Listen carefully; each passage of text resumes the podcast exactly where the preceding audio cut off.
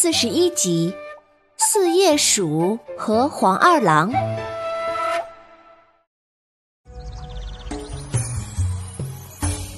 Hello，大家好，我是你们喜欢的安娜妈咪。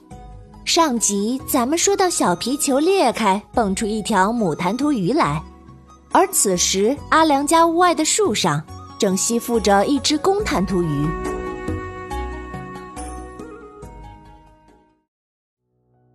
他们本应幸福的生活在一起，却为什么会一只出现在满旧捡到的皮球里，而另一只在屋外的树上偷偷喘着粗气呢？其实这一切都要怪两个在赤竹镇流窜的混混鼠类——四叶鼠和黄鼠狼。那天从耍猴人的货柜车上逃走后，四叶鼠躲进老槐树洞里藏了几天。觉得事情已经平息，再加上饿得头昏眼花，便偷偷溜出来找吃的。刚在地里找到一颗苞米，便听见屋舍有鸡叫，他以为主人来了，吓得转头溜回树洞。半路迎面碰见黄鼠狼叼着半只小鸡，这时，一只巨大的猫头鹰从老槐树上冲下来，把它扑在地上。四叶鼠痛苦地闭上眼睛，心想。这回死定了！嘿，杨哥，老鼠有啥好吃的？给您吃鸡。黄鼠狼突然跳出来，讪讪的讨好道：“嗯。”猫头鹰刚踩到四叶鼠，闻着黄鼠狼手里飘来的香味儿，一张嘴就把半只鸡咬下了。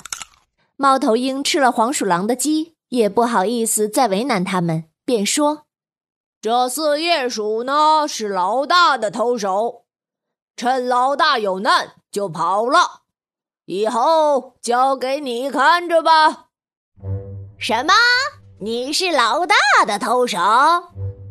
黄鼠狼左右看看四叶鼠，难以置信：“哈哈哈，老大还有这么个小东西呀！”哈哈，你确定是专门偷东西的？四叶鼠颤抖着不敢吱声，心里暗暗想着：“哦，都怪耍猴人给我施了五符咒，现在你们凭着这五符咒，随时都可以找到我。要不是这样，我还不定在哪里晒着太阳。”吃着好吃的呢，怎么至于沦落成这样了？五符咒是一种专门用来驯服五禽动物的符咒，通过施草借雷电之光，将符咒印入禽类动物的身体，使得动物可以跟同样被符咒附身的动物说话，并受控于施符咒的主人。相传来自五禽系。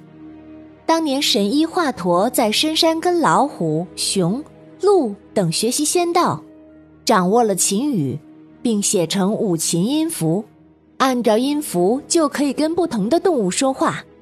后来被猎人和杂耍驯猴人用来驯服猛兽，形成五符咒。四叶鼠、黄鼠狼和猫头鹰都被耍猴人施了五符咒，只能唯命是从，稍有不慎。耍猴人就会用缩骨法，让大家都浑身疼得生不如死。黄鼠狼看着这位难兄难弟，假惺惺的把他扶起来。哦哦，小兄弟，快起来！我是黄二，以后你就跟我混吧。我还有个哥哥叫黄一，他可是天下第一呢。可惜我打出生就没见过他，但是这远近都因为我哥，没人敢欺负我。说着，黄二嘿嘿的笑了。嘿嘿，当然啊，呃，猫头鹰是我鹰哥，也是我的好兄弟，但是他也要给我面子，不然他就吃不到小鸡了。自那以后。黄二郎就经常带着四叶鼠去干点偷东摸西的事，本想改邪归正的四叶鼠，迫于猫头鹰的威慑，也就慢慢习惯了这样混日子。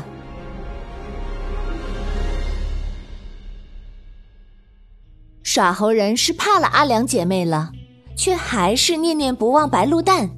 那天，黄鼠狼本是打算让四叶鼠去偷白鹿蛋的，谁知四叶鼠窜到了沙滩上，看见正在跳舞的一对弹涂鱼，顿时胃口大开，兴冲冲地向他们俩扑过去。一阵海浪打来，四叶鼠呛了一口水，鱼爸爸急忙拉着鱼妈妈往沙房子里钻。可四叶鼠一爪就把他们辛苦构筑的房子打得稀巴烂。正在为难之中，一只破皮球从空中砸过来，人群的嬉闹声传来。四叶鼠听见人声，便躲起来。鱼爸爸顺势刮开皮球，把鱼妈妈藏了进去，自己跳上树干把四叶鼠引开。这一幕却被藏在草丛中的黄二郎看在眼里。他心里暗暗得意，哼，四叶鼠这个大傻瓜，这下皮球归我了，哈哈哈哈哈！正在他准备去抓皮球的时候，一个玩沙子的人却弯腰把草丛中的皮球拿走了。这人正是满舅。藏在皮球里的鱼妈妈挣扎着，不知道要被带向哪里。鱼爸爸见皮球离开了沙滩，一边鼓腮跟鱼妈妈呼唤着，用音频安慰她，一边沿着路边的树丛弹跳着跟到了阿良家的院子门口。他四下打探着，远远的看见四叶鼠和黄二郎也跟着躲在院门口往里面张望。小朋友们，鱼爸爸要怎么甩开四叶鼠和黄二郎，又怎么和鱼妈妈团聚呢？下集安娜妈咪精彩继续哟！